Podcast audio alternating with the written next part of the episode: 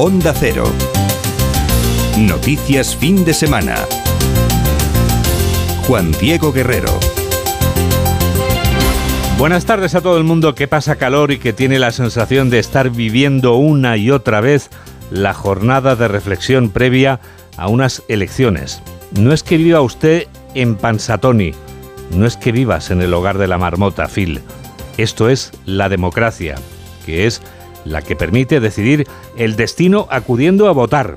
Y a tenor de que hay 2.470.000 electores que han votado ya por correo, que es la mayor cifra de nuestra historia democrática, la participación en las elecciones generales de mañana puede ser muy alta.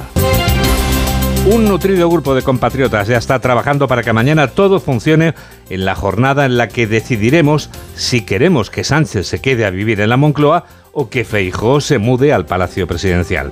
Muchas personas se movilizan para que estos comicios transcurran de tal manera que solo sea noticia los votos que depositaremos en los 22.500 colegios en los que hará calor y habrá sed, pero no solo sed de agua, también sed de democracia, que se calma votando.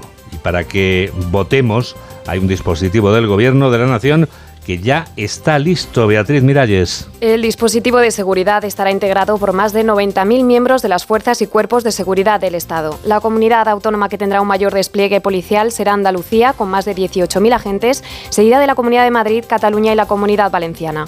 Además, se han fijado un conjunto de medidas preventivas ante posibles ciberataques que puedan producirse durante el proceso electoral en el que están llamados a las urnas cerca de 37 millones y medio de ciudadanos. El secretario de Estado de Comunicación, Francesc Vallès, ha declarado en rueda de prensa esta mañana que la preparación de estos comicios se está llevando con total normalidad. Yo creo que este proceso, la aproximación a las, al día de las elecciones ha sido con absoluta normalidad, como no podía ser de otra manera, y eh, estamos convencidos de que también se va a desarrollar eh, sin ningún tipo de incidencia. ¿no? De, todos modos, eh, como les decía, tanto las delegaciones del Gobierno como las subdelegaciones están a total disposición de los ayuntamientos para facilitar cuantos recursos sean necesarios para que la jornada con la máxima normalidad posible. Está previsto que se coloquen por toda España unas 210.000 urnas repartidas por las más de 60.000 mesas electorales en un total de 8.131 municipios. Se prevé una jornada electoral muy calurosa, por lo que los ayuntamientos han hecho acopio de agua y ventiladores y se organizará un dispositivo especial de protección civil y Cruz Roja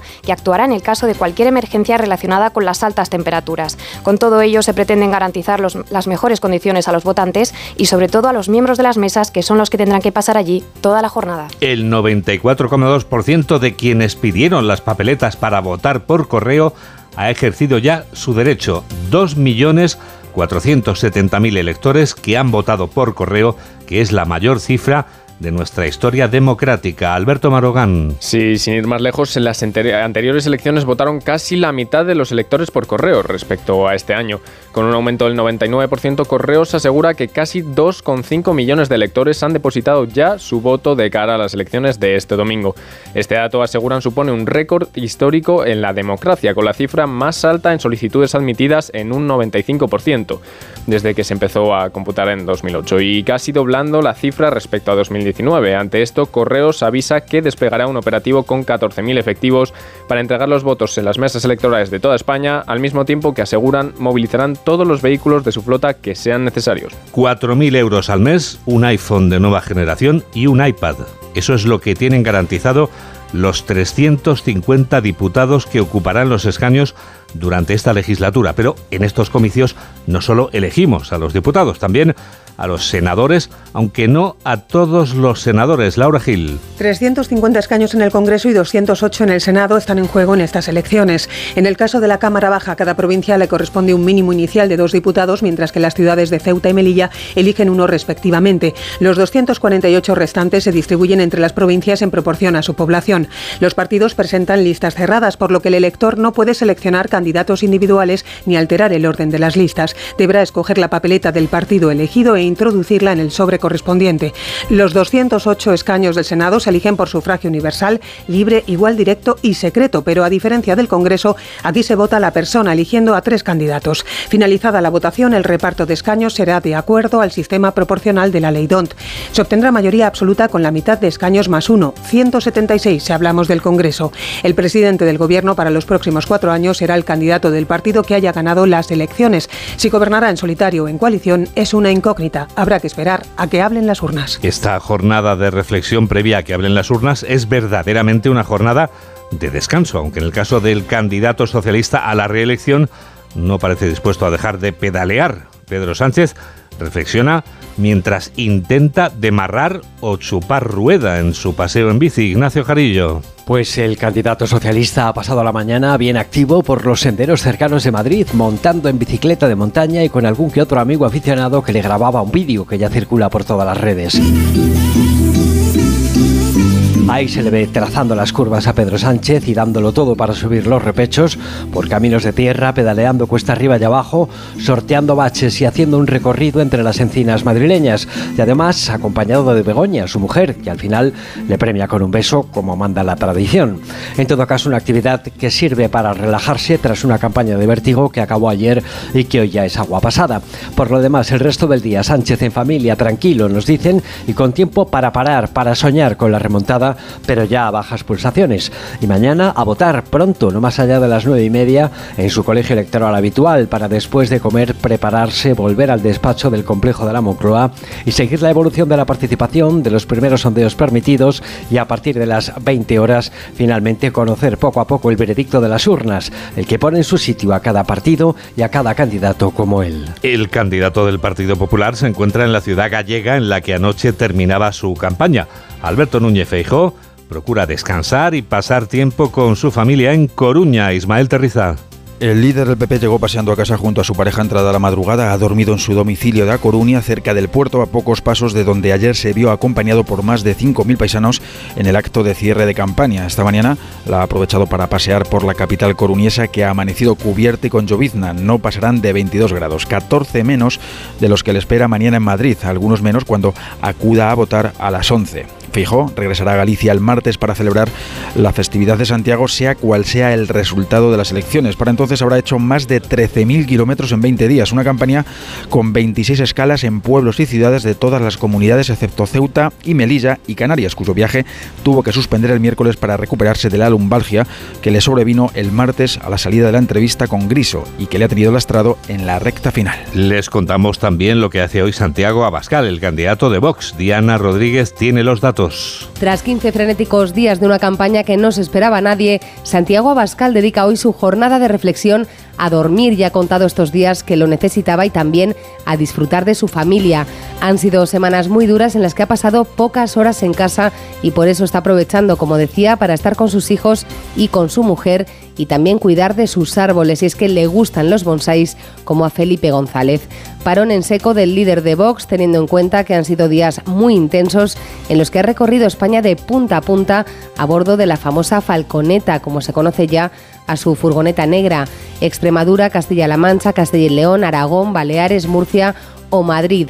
Plazas clave para Vox, especialmente la región de Murcia, con el gobierno de López Miras bloqueado y a la espera de lo que ocurra mañana. Yolanda Díaz no se pierde el Bermú este sábado, que para eso ha quedado hasta ahora precisamente con unos amigos. La candidata de Sumar pasa la jornada de reflexión, como nos cuenta Aranza Zumartín. También Yolanda Díaz aprovecha hoy para descansar y para coger fuerzas para mañana, para el Día de la Verdad, aunque sin desconectar del todo, claro, e incluso intentando sacar también de hoy algún rédito. A esta hora, por ejemplo, está disfrutando con unos amigos y unas amigas con los que había quedado para tomar el vermú, que es una de las costumbres más repetidas entre los madrileños. En su caso, al hacer pública la hora, la una de la tarde, y el lugar, un clásico del centro de Madrid, bien podría haber acabado en una gran quedada. Por la tarde, más planes, también con segunda intención. Cine con amigas, entre ellas Elizabeth Duval. Se van a ver la película Barbie, una resignificación de la famosa muñeca desde una mirada feminista. En principio, eso es lo comunicado desde su formación, aunque no se descartaba que finalmente su hija volviera a Madrid este fin de semana. Yolanda Díaz la echa mucho de menos, según nos ha contado varias veces en campaña, pero entendió que durante el ajetreo de esta campaña iba a estar mejor en Galicia.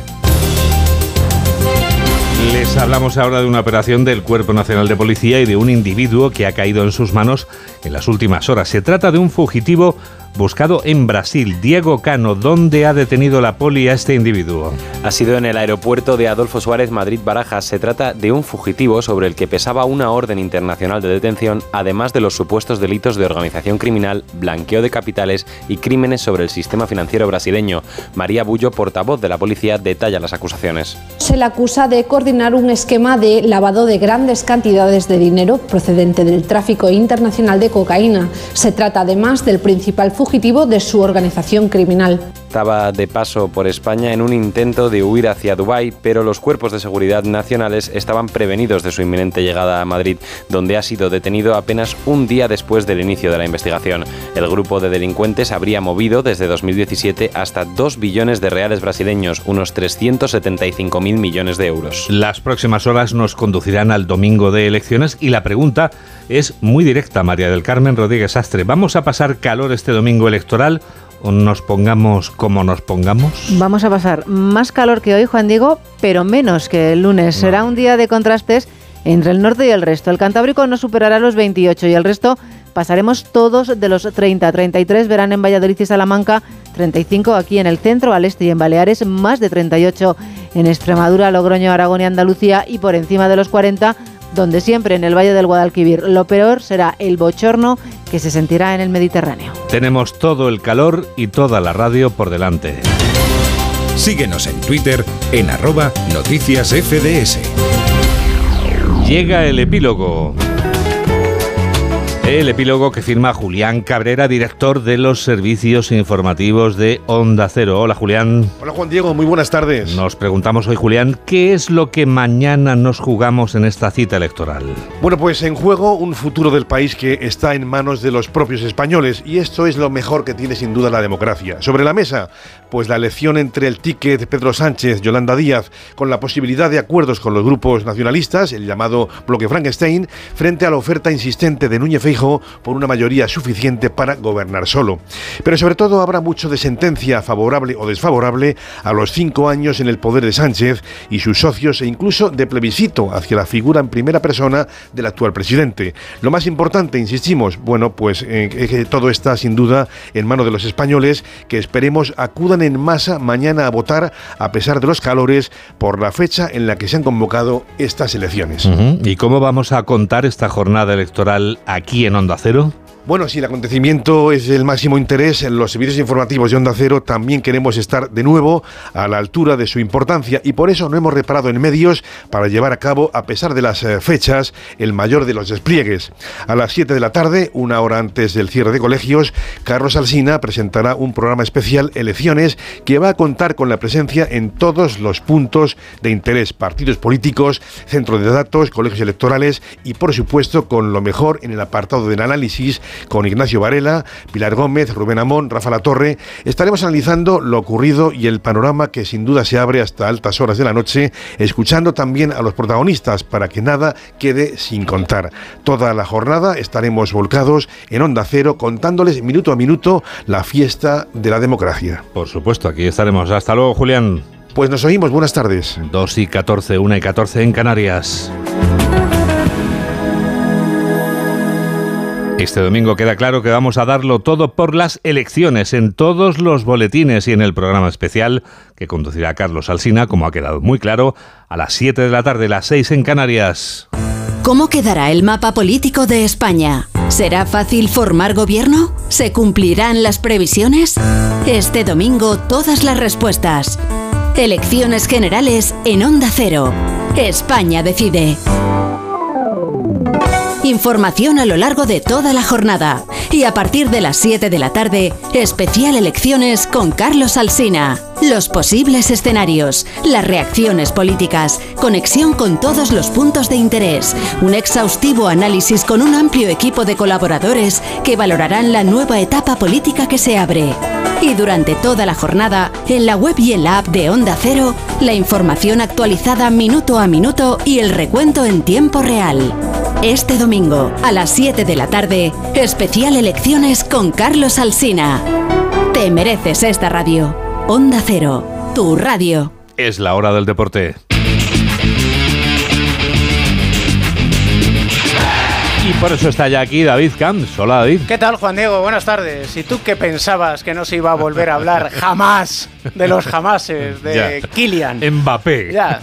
Ja, ja. Otra vez. Ja, ja. Es la broma del verano. Digo, el culebrón del verano. Digo, no sabemos sí, muy bien lo que es. Ahora vamos a ir con ello, pero ya sabes que nos gusta el deporte en directo. Claro y sí. aún estando en el mes de julio, evidentemente más que aún estando en el mes de junio, precisamente por estar en el mes de julio tenemos la Ronda Gala, el Tour de Francia que precisamente afronta su último fin de semana y el de hoy es una etapa de las que no hay que perderse para cerrar este gran Tour de Francia. Alberto Pereiro, buenas tardes. Hola Juan Diego, ¿qué tal David? Muy buenas tardes, bienvenidos a la penúltima etapa del Tour de Francia, la última de montaña. Claro que sí, en el eh, noreste del país, pegadito a Alemania, eh, terminando prácticamente en esa estación de esquí de Oderen, en el eh, montañaje de los Boscos, en este Tour para cerrar lo que va a ser las últimas opciones, más de uno de estar en el podio. Y luego entramos en detalles que sé que tienes que hablar de Kilian. Algunos sí sabíamos que había que hablar de Kilian más pronto que tarde, pero de momento una escapada de Víctor Campenaes, el belga del Equipo Loto, tercer día consecutivo en fuga, pero que no va a llegar a ningún sitio. 114 kilómetros para el final, 4,8 para el final de la primera ascensión. Ese col de balón de Alsace va a ser la primera de las seis. Va a terminar en Le Markstein, en esa estación de esquí tremenda.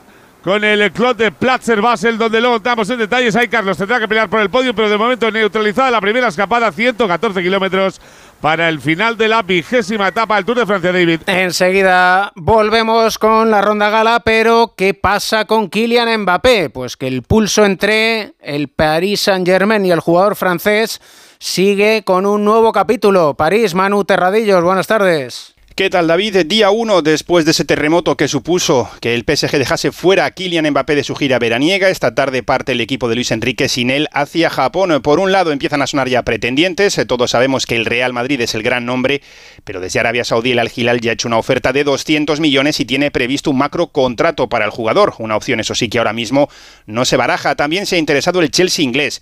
Es un golpe de autoridad que por un lado pone ahora al PSG en una posición de menor fuerza a la hora de negociar. Está claro que quieren que se vaya, pero por otro están convencidos de que era necesario ese golpe sobre la mesa para agitar el asunto y lograr algún cambio en Mbappé. El jugador se queda con los descartados, los indeseables, como los llaman en Francia, y pasará a entrenarse con Draxler, Paredes, Winaldum, etc.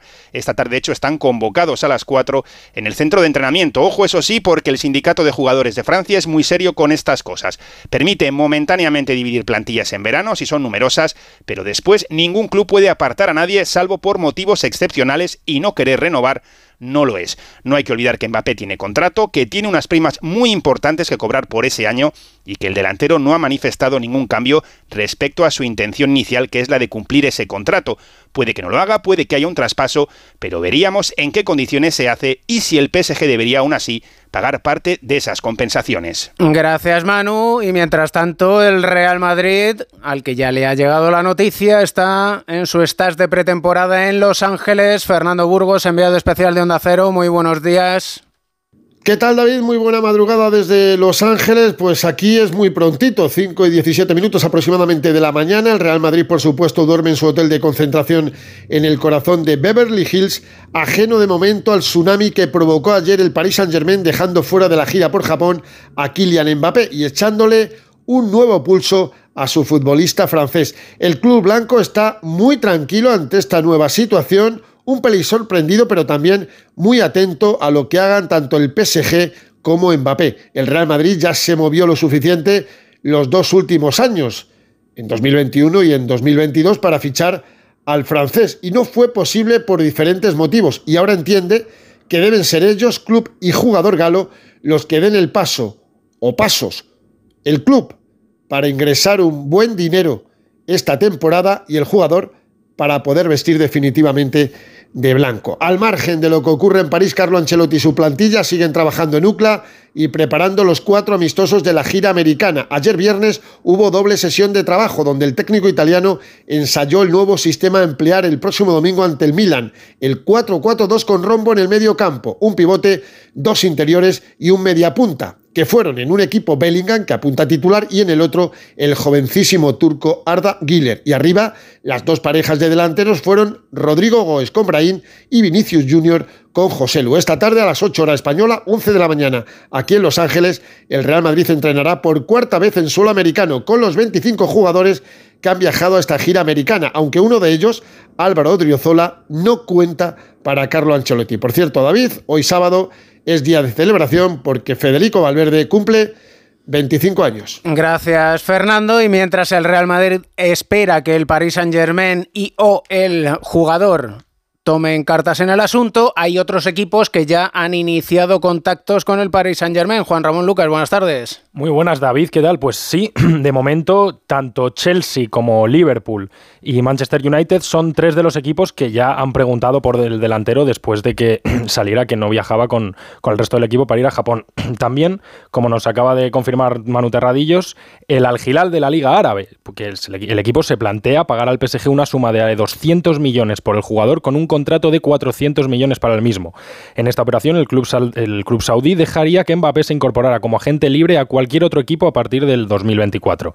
Recordemos también, David, que el jugador afirmaba hace unos años que su sueño siempre ha sido vestir la camiseta del Real Madrid, pero según informa el diario El Equipo, aún no existen contactos entre Real Madrid y PSG para tratar de desbloquear la situación, que depende de que acabe el mes de julio, siendo el día 31 la última fecha en la que Mbappé podrá ejecutar esa cláusula para renovar un año más, aunque, como ya comunicó el propio Mbappé en la carta que le envió al PSG, eso no sucederá. No sucederá. La postura del delantero sigue siendo clara. Mbappé quiere cumplir, quiere cumplir un, su año de contrato que le queda en París, lo que le permitiría salir gratis el año que viene, algo que desde la directiva del club no ven con buenos ojos, por lo que se plantean darle una salida durante este verano y no dejar que se vaya gratis el año que viene. Y veremos a ver si esa salida se produce este verano o el año que viene. Y esta noticia, por supuesto, también ha llegado al estás de pretemporada del Barcelona en Estados. José Agustín Gómez, buenas tardes. Buenas tardes, David. El Fútbol Club Barcelona debuta en su gira por Estados Unidos a las cuatro y media de la próxima madrugada hora nuestra, en el Levis Stadium de Santa Clara, en el área metropolitana de San Francisco, sede de los 49ers de la NFL. En ese escenario se enfrentará a la Juventus de Turín. Será el primer amistoso del Barça 23-24. De los cuatro fichajes que ha realizado el club azulgrana, en principio dos están en condiciones de tener hoy sus primeros minutos con la camiseta culé. Son Gundogan y Oriol Romeu. Íñigo Martínez no podrá jugar porque se está de una pequeña operación que le realizaron al final de la pasada temporada. Y Vitor Roque no llegará hasta la próxima campaña. Uno de los alicientes del partido será ver de nuevo a Pedri sobre el terreno de juego, después de perderse las últimas jornadas ligueras de la temporada anterior. El canario ha hablado en las últimas horas de la preparación especial que sigue para prevenir las lesiones.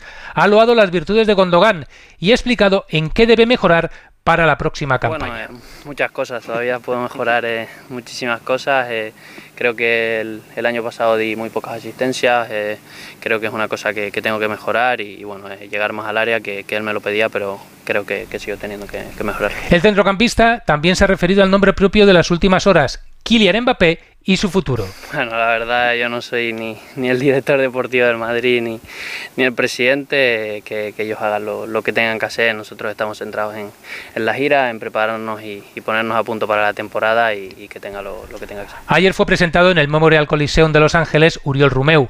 El mediocentro que ha firmado por tres temporadas llega para cubrir la posición que durante tantos años ocupó Sergio Busquets. El ex del Girona es consciente de la presión que tendrá. Busquets es un jugador que ha marcado una época Busquets es un jugador que ha marcado una época. Probablemente es el mejor 5 que ha podido haber desde que tengo memoria. Llegar justo después de él es un reto. Es un reto bonito que me ilusiona mucho. Y evidentemente llenar el vacío que ha dejado son palabras mayores y es todo un reto. Son palabras en mayúsculas y, y es todo un reto. Ayer votaron los jugadores los nuevos capitanes que deben de sustituir a Busquets y Jordi Alba, ambos ya en el Inter de Miami.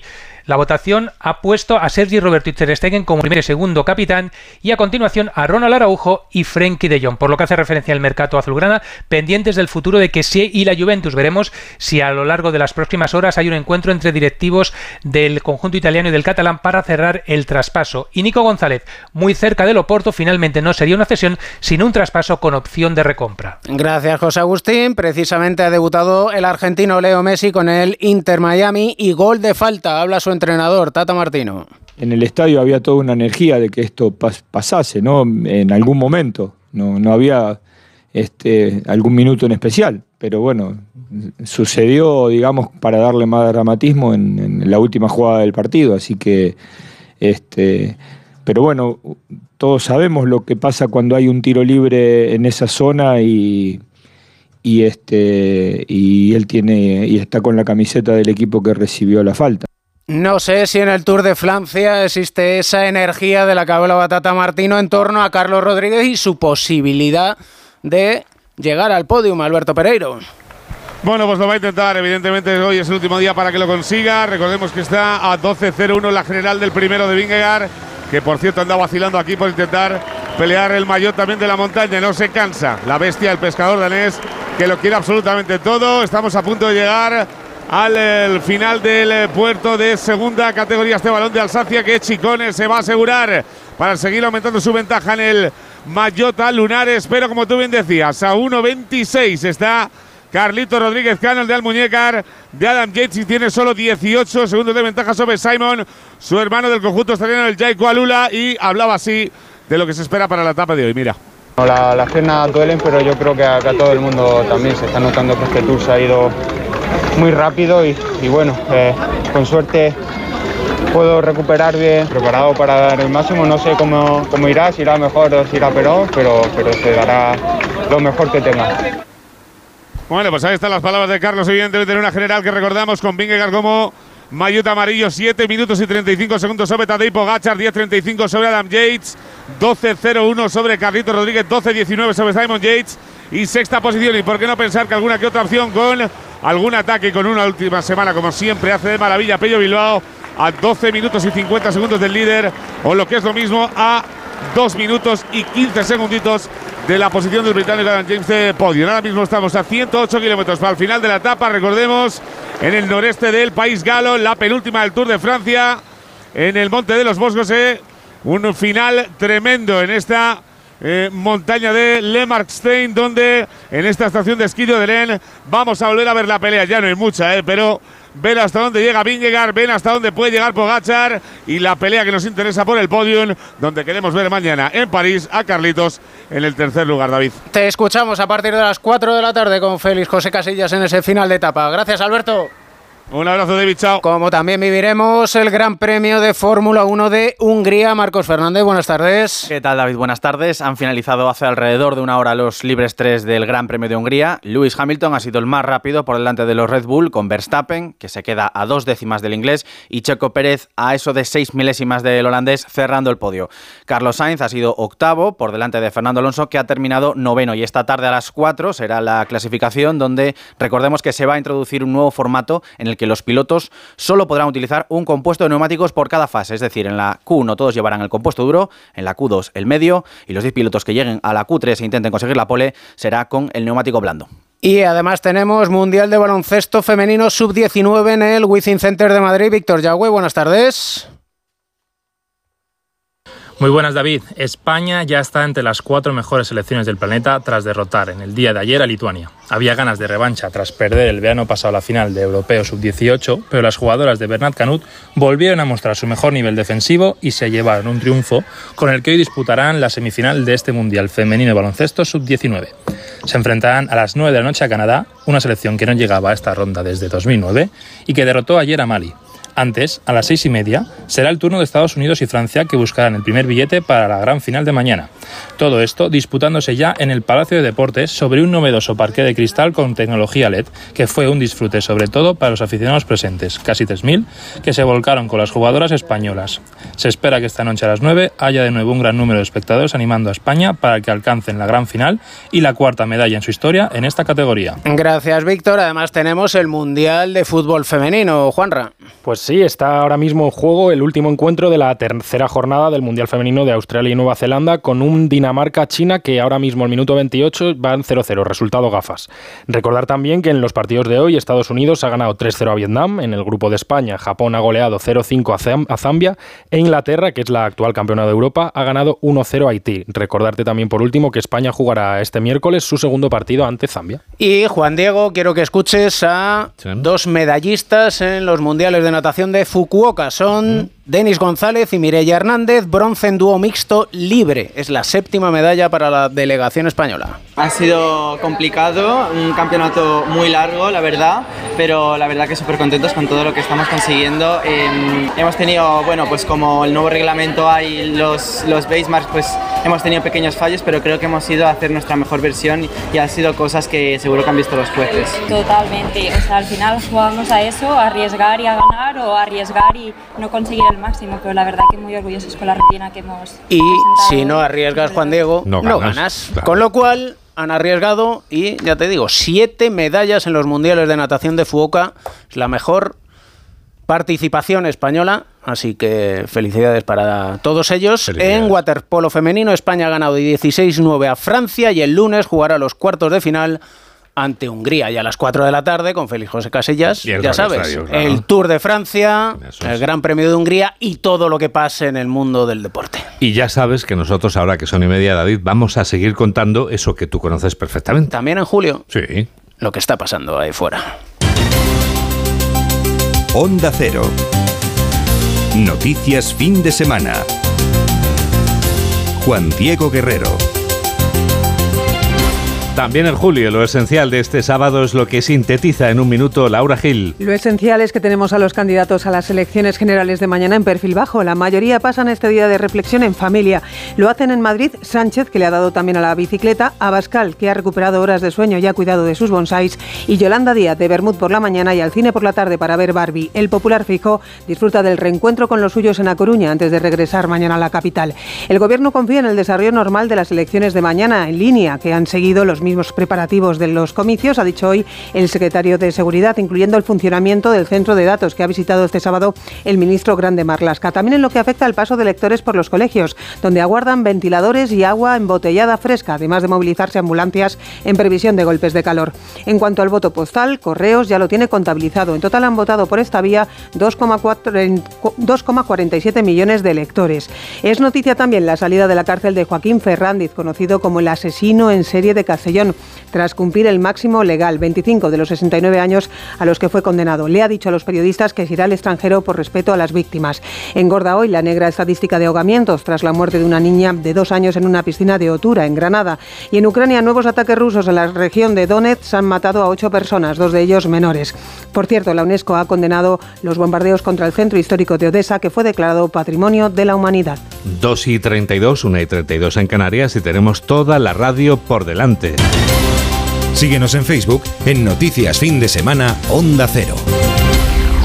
No solo te ocurre a ti, todos estamos pasando calor y todos tenemos la sensación de estar viviendo una y otra vez esa jornada de reflexión, esta jornada de reflexión previa a unas elecciones. Y no es que viva usted en Pansatoni, y esto no es sin duda el día de la marmota, aunque pueda parecerlo. Esto es la democracia, que es la que va a permitir decidir mañana el destino acudiendo a votar. Un nutrido grupo de compatriotas ya está trabajando para que mañana todo funcione en la jornada en la que vamos a decidir si queremos que Pedro Sánchez se quede a vivir en la Moncloa o que Alberto Núñez Feijóo se mude al Palacio Presidencial. Muchas personas se movilizan para que estos comicios transcurran de tal manera que solo sean noticia los votos que depositaremos en, las, en los 22.000, 22.500 colegios en los que hará sin duda calor y pasaremos mucha sed, aunque la sed que nos interesa a nosotros es la que queremos calmar, la de la democracia, la que se calma votando. Para que todos podamos votar, hay ya dispuesto un dispositivo que ha preparado el Gobierno de la Nación que está absolutamente listo. Beatriz Miralles. El dispositivo de seguridad estará integrado por más de 90.000 miembros de las fuerzas y cuerpos de seguridad del Estado y un conjunto de medidas preventivas ante posibles ciberataques que puedan producirse durante el proceso electoral, en el que están llamados a las urnas cerca de 37 millones y medio de ciudadanos. Está previsto que se coloquen por toda España unas 210.000 urnas repartidas por las más de 60.000 mesas electorales en un total de 8.131 municipios.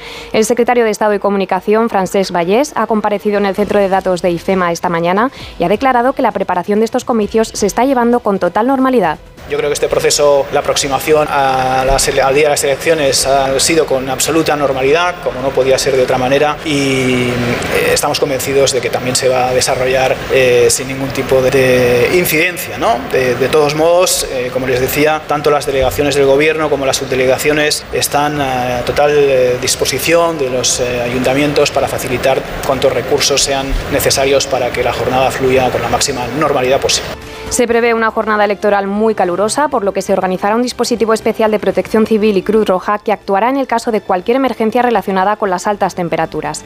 El calor no ha impedido que más de 2.470.000 electores hayan depositado su voto en las oficinas de correos, lo que representa un 94,2% de todas las solicitudes admitidas, batiendo un récord histórico en el voto postal. Se trata de la cifra más alta desde las elecciones generales de 2008 y también la más elevada en la historia de la democracia española. Nos morimos de ganas por votar. En algunos sitios se vota muy rápido. Fíjense que en Villarroya votaron en menos de 30 segundos, menos de medio minuto, en las últimas elecciones, las del 28 de mayo. Este municipio riojano es la localidad española cuyos vecinos votan con mayor rapidez y los vecinos quieren volver a superarse en esta nueva cita con las urnas. Redacción de Onda Cero en La Rioja, Javier Hortelano. Nueva cita con las urnas y nueva cita contrarreloj para los votantes censados en la localidad de Villarroya con la idea de ser los primeros en cerrar la votación.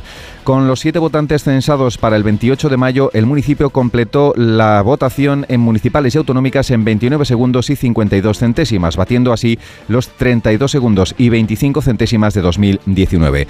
Un registro ya difícil de rebajar, aunque habrá que ver qué pasa en estas generales ante su celebración en pleno verano o si alguien ha decidido votar por correo. Dos que van a influir este domingo, pero que quizá no tengan tanto efecto en una pequeña localidad como Villarroya, que afrontará un nuevo reto contra el crono. Así transcurre esta jornada de reflexión, que es una jornada que no contemplan las leyes electorales de algunas de las democracias occidentales con las que aspiramos a competir. Por eso nos hacemos una pregunta a las 3 menos 23, 2 menos 23 en Canarias. ¿Tiene sentido la jornada de reflexión en el 2023 o mejor pasar olímpicamente de ella?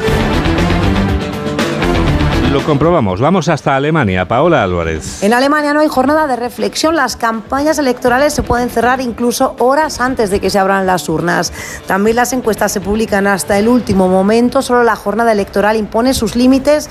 Eso sí, apenas un segundo después de que se cierren los centros electorales, se publican los primeros sondeos que en el caso de Alemania tienen una fiabilidad de más del 90%. Viajamos ahora hasta el Reino Unido. Celia Mazá. En el Reino Unido no existe jornada de reflexión, por lo que cuando llegan las elecciones, los candidatos pueden hacer campaña hasta el último momento. También pueden actuar los voluntarios afiliados a los partidos políticos, cuya labor es clave a lo largo de toda la campaña, ya que van visitando casa por casa para charlar con el electorado a fin de convencerles con sus propuestas.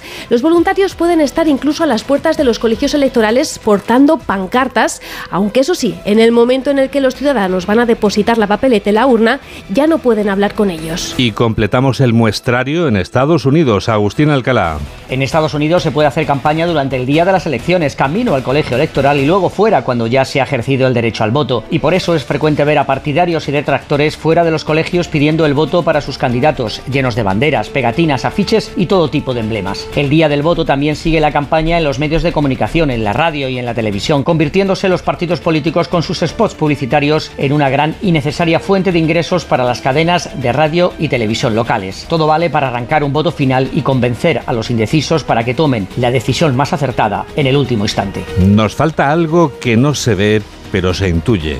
Algo que todavía no trasciende, pero que uno de nosotros ya conoce. Nos falta saber esos detalles que pasan inadvertidos, salvo para un hombre de onda cero, que para eso está donde hay que estar, o sea, en la trastienda, vuelve hoy nuevamente, como siempre que hay elecciones desde hace ya más de una década. Desde la trastienda, Juan de Dios Colmenero. La normalidad, Juan Diego. Reivindiquemos hoy desde la trastienda de la jornada de reflexión la normalidad política, ansiada, esperada, alejada de ruidos, impregnada de gestión política. La mayoría de los españoles que hoy reflexionan y que mañana votan no quieren insultos, no quieren ventajismos, no necesitan ni mentiras ni cambios de opinión de unos, ni oportunismo de otros. Necesitan estabilidad. Para algunos esa estabilidad es la vuelta al bipartidismo, para otros es la diversidad y diferencia de bloques. Pero la mayoría de los españoles que hoy reflexionan y mañana votan tienen decidida su opción. Ojalá esa opción sea para buscar la normalidad política. 3 menos 20, 2 menos 20 en Canarias. Noticias fin de semana. Juan Diego Guerrero.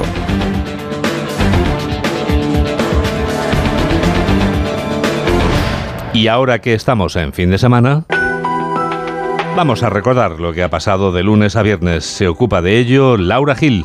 Al margen de las elecciones, semana marcada en su arranque por el final del acuerdo de pesca entre la Unión Europea y Marruecos con malestar de la flota española, que critica la inacción del gobierno, valoración de la Confederación Española de Pesca. En el caso de los andaluces, prácticamente todos los barcos ya han cubierto ese periodo de seis meses, con lo cual se quedarían sin ayuda. El gobierno de España tendrá que replantearse la situación y ofrecer otras ayudas diferentes.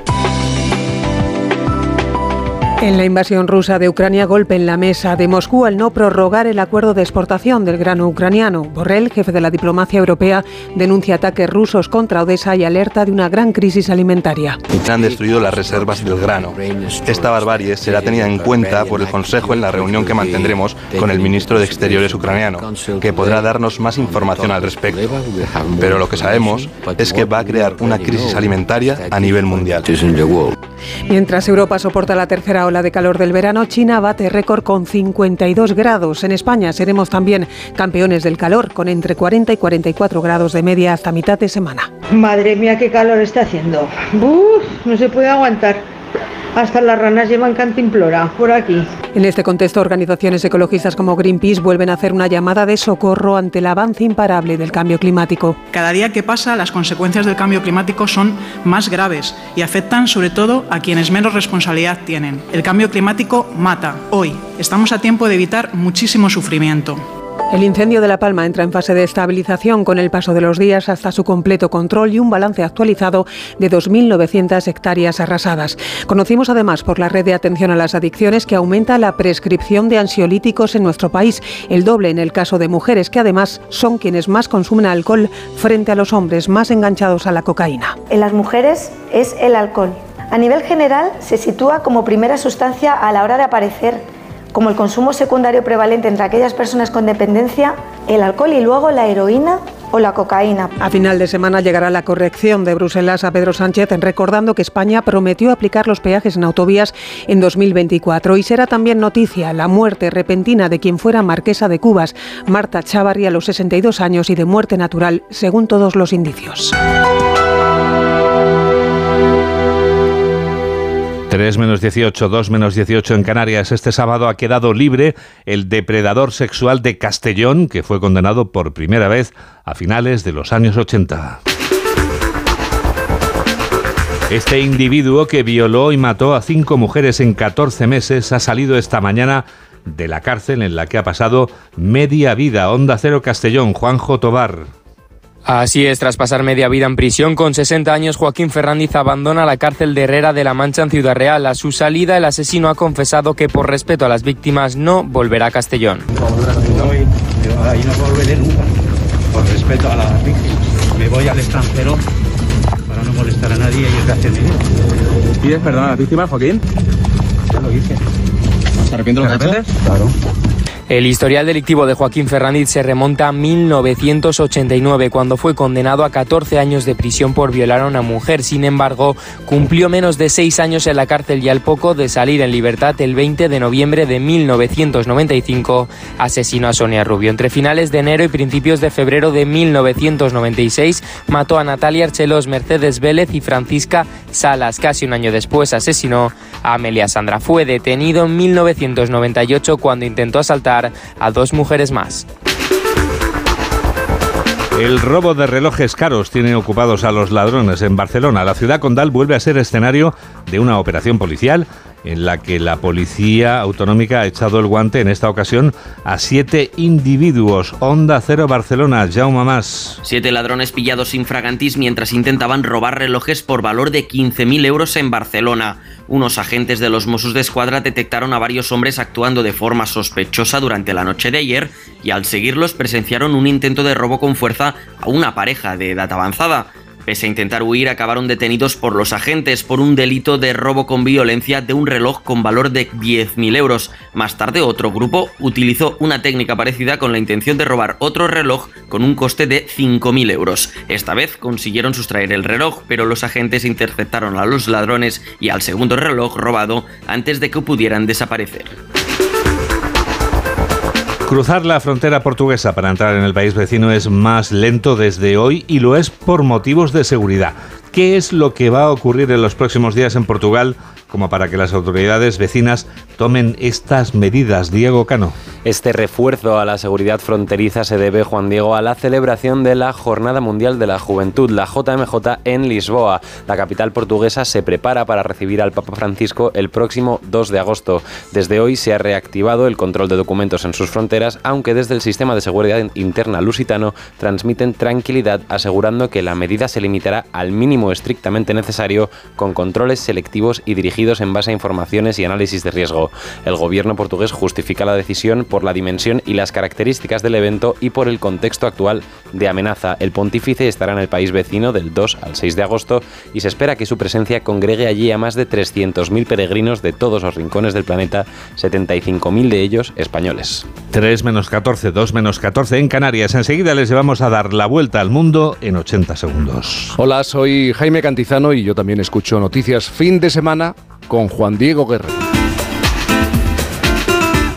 O sea que si me voy de vacaciones puedo ver la casa cuando quiera. Es que irme y dejarla vacía. Puedes irte tranquila, ya está todo instalado. Con el móvil puedes ver la casa en todo momento, solo tienes que pulsar aquí. Además, si alguien intentara entrar, lo detectamos antes. Mira, fíjate, hay sensores de puertas y ventanas, y la cámara de fuera también nos avisaría.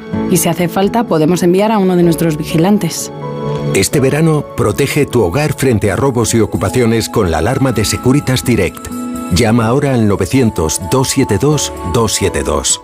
¿Ya tienes planes para el verano? Seguro que te apetece desconectar, ¿verdad? Nosotras inventamos el verano como lo conoces. Nosotras fuimos las primeras en ponernos el bikini para ir a la playa. Nosotras inventamos el terraceo, el cine al aire libre y los amores de verano. Nosotras somos las que seréis vosotras de aquí unos años. Somos las miles de personas mayores que estamos sufriendo el verano en soledad. Hablando en Plata, una iniciativa de Antena 3 y La Sexta y Amigos de los Mayores contra la soledad no deseada.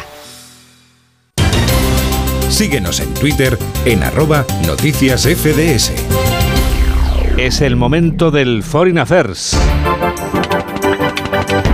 Noticias del resto del mundo. ¿Dónde empezamos, Carla? En el punto más caliente de Europa, el terror continúa en Ucrania. En vísperas de ese encuentro entre el presidente ruso Vladimir Putin y el presidente de Bielorrusia, Lukashenko, Rusia ha sembrado el terror de nuevo. Esta vez lo ha hecho en la aldea de Druzhba, en la región de Donetsk. En el ataque han muerto una menor de 16 años y un niño de tan solo 10 años de edad. Los misiles y los drones rusos también están azotando, Carla, las regiones del sur. Especialmente la región de Odessa. Desde el inicio de esta semana ya son 20 las personas que han lamentado estos ataques ataques por parte de Rusia, además del impacto de un misil que se ha llevado a dos mujeres por delante y ha destrozado varios edificios, entre ellos una escuela y un centro cultural. Volodymyr Zelensky ha querido pronunciarse en redes sociales. Sí, en sus declaraciones se ha referido a los ataques como golpes de maldad absoluta y ha asegurado que Ucrania responderá ante lo sucedido.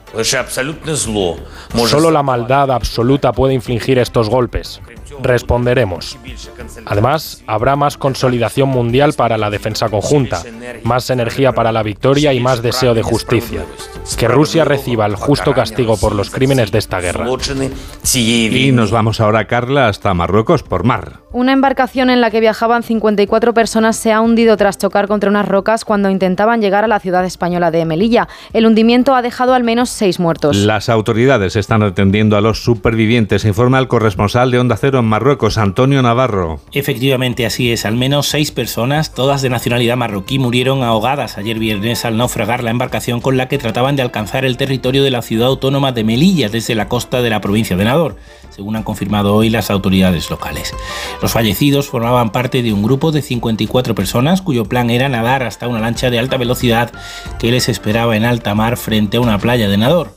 El mal tiempo, el choque de la embarcación contra unas rocas, quebró sus planes y provocó el naufragio. 48 personas pudieron alcanzar la orilla y en estos momentos se recuperan tras ser atendidos por las autoridades locales. El calor también afecta fuera de nuestras fronteras. ¿Qué sucede en la cuna de la democracia? Alberto Marugán. En Grecia las temperaturas han alcanzado un máximo de 43 grados centígrados. Las atracciones turísticas como la Acrópolis de Atenas se han visto obligadas a reducir sus horarios de apertura para hacer frente a la ola de calor un fenómeno que azota con fuerza al país balcánico. La medida pretende proteger al personal y a los visitantes que no se encuentran a gusto.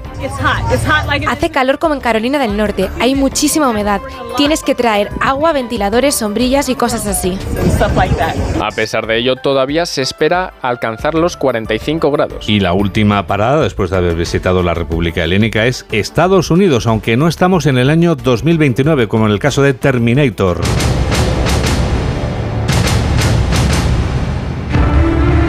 De ello, a pesar de no estar en el 29, la inteligencia artificial ya está presente porque dice el presidente Joe Biden y hay que andarse con ojo. Big House. El presidente norteamericano Joe Biden ha propuesto a varias empresas tecnológicas que se llegue a un compromiso de seguridad con respecto a la inteligencia artificial, algo de lo que ya había advertido James Cameron en su película Terminator. El director estadounidense cree que el mayor peligro es dotar de armas a la inteligencia artificial. Dice incluso que estaríamos ante un equivalente de la carrera de armas nucleares. Bueno, pues te lo voy a decir, Carla Casamayor, conocida como Big House, recordando aquella famosa frase de Arnold Schwarzenegger. Sayonara, baby. Hola, soy Susana Griso y yo también escucho noticias fin de semana de Onda Cero con Juan Diego Guerrero. ¿Desanimado porque no llegan las vacaciones? Tranquilo, toma Ansiomet. Ansiomet con triptófano, lúpulo y vitaminas del grupo B contribuye al funcionamiento normal del sistema nervioso. Ansiomet, consulta a tu farmacéutico o dietista. Este verano vas a disfrutar con la operación salida. No hay cosa que me dé más envidia que ver a un tío comerse un huevo frito. ¿Tú sabes el placer que es ese, Alberto, por favor? No me lo recuerdes. Si hoy nos encontramos con el genio de la lámpara, nos va a decir que pidamos tres deseos. El tercero es poder comer huevos fritos. Es que me gusten los huevos. No me gustan ni fritos ni de ninguna ya, otra ya, manera. lo sé, ya. Este verano, viaja y diviértete con las voces más conocidas de A3 Media en la segunda temporada de Operación Salida, el podcast de Ponle Freno. Ya disponible en ponlefreno.com, en la app de Onda Cero y en todas las plataformas de podcast. Es un mensaje de A3 Media. Más información, más participación, más contenido. Hay más de una razón para que prefieras ondacero.es. En ondacero.es tienes la radio en directo, la actualidad y las noticias al momento. Y por supuesto, lo mejor y más destacado de cada programa, para que puedas escucharlo donde y cuando quieras. Ondacero.es. Más y mejor. Síguenos en Facebook en Noticias Fin de Semana Onda Cero. La penúltima noticia está en la Villa del Caballero, del Caballero de Olmedo, ese municipio vallisoletano al que pertenece Don Alonso, protagonista de la inmortal obra de Lope de Vega. Este fin de semana ha comenzado una nueva edición del Festival de Teatro Clásico de Olmedo. Desde Onda Cero Valladolid nos lo cuenta Raúl Rodríguez. Hasta el domingo 30 de julio, Olmedo acoge la decimoséptima edición del Festival de Teatro Clásico. 14 espectáculos en los que se va a reunir a Lope, Molière o Cervantes. Todo ello con una alta calidad, como contaba su director Germán Vega. El primer principio que seguimos es el de la calidad, es decir, tiene que ser espectáculos de compañías profesionales, de contrastado prestigio y trayectoria y que ofrezcan cosas estupendas. Y luego la variedad, porque son 10 eh, días de intenso teatro. Además, el festival rinde homenaje a Teatro Corsario por sus 40 años. Es el momento de hablar de libros.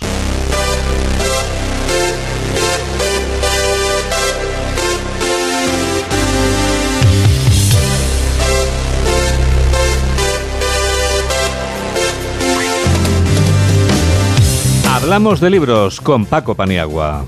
Está en los primeros puestos de ventas este verano desde que salió en librerías. Es la novela ganadora del premio Fernando Lara, La rebelión de los buenos, escrita por Roberto Santiago, y nos presenta a un grupo de abogados detectives que se enfrentan a una poderosa multinacional farmacéutica. Personajes complejos, llenos de contradicciones y bastante duros. Una novela negra que cuenta la historia de un puñado de abogados y detectives privados que se enfrentan contra un gran imperio farmacéutico contra una gran corporación y más allá de eso terminan enfrentándose con el sistema, ¿no? Eh, ponen en duda que las cosas tengan que ser así y esta es la rebelión, es una rebelión, es decir, no tenemos por qué conformarnos con que las cosas sean así. La rebelión de los buenos de Roberto Santiago, premio Fernando Lara de novela editorial Planeta.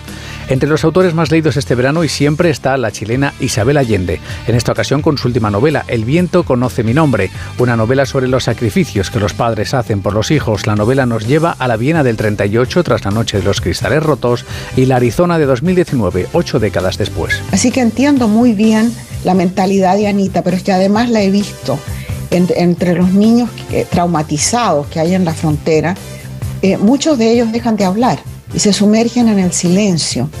Eh, y, dentro de ese silencio crean un mundo en el que se sienten más seguros. El viento conoce mi nombre, Isabel Allende, Plaza y Janés.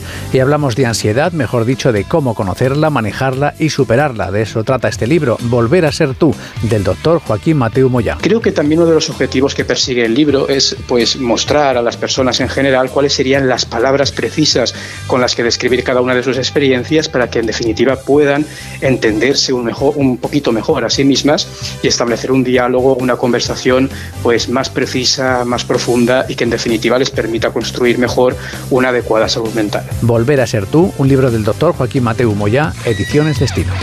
En Mamen Rodríguez Astres, quien produce y Nacho Arias es quien realiza este programa de noticias aquí en Onda Cero, en la radio. Noticias fin de semana. Juan Diego Guerrero. ¿Cómo pasa el tiempo? Nos despedimos ya dándote impulso, insuflándote energía para ir a votar.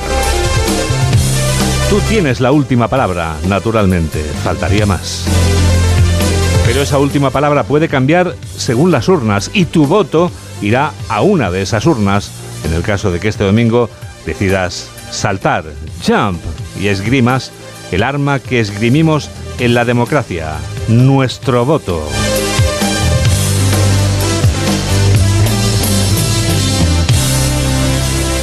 La canción más inconfundible de los Van Halen no son los acordes de guitarra los protagonistas, como suele ocurrir en las bandas de rock, porque los protagonistas son los acordes de un sintetizador, un Oberheim OBX, que ya es parte de la historia del rock y que es con el que te damos las gracias por estar a ese lado de la radio.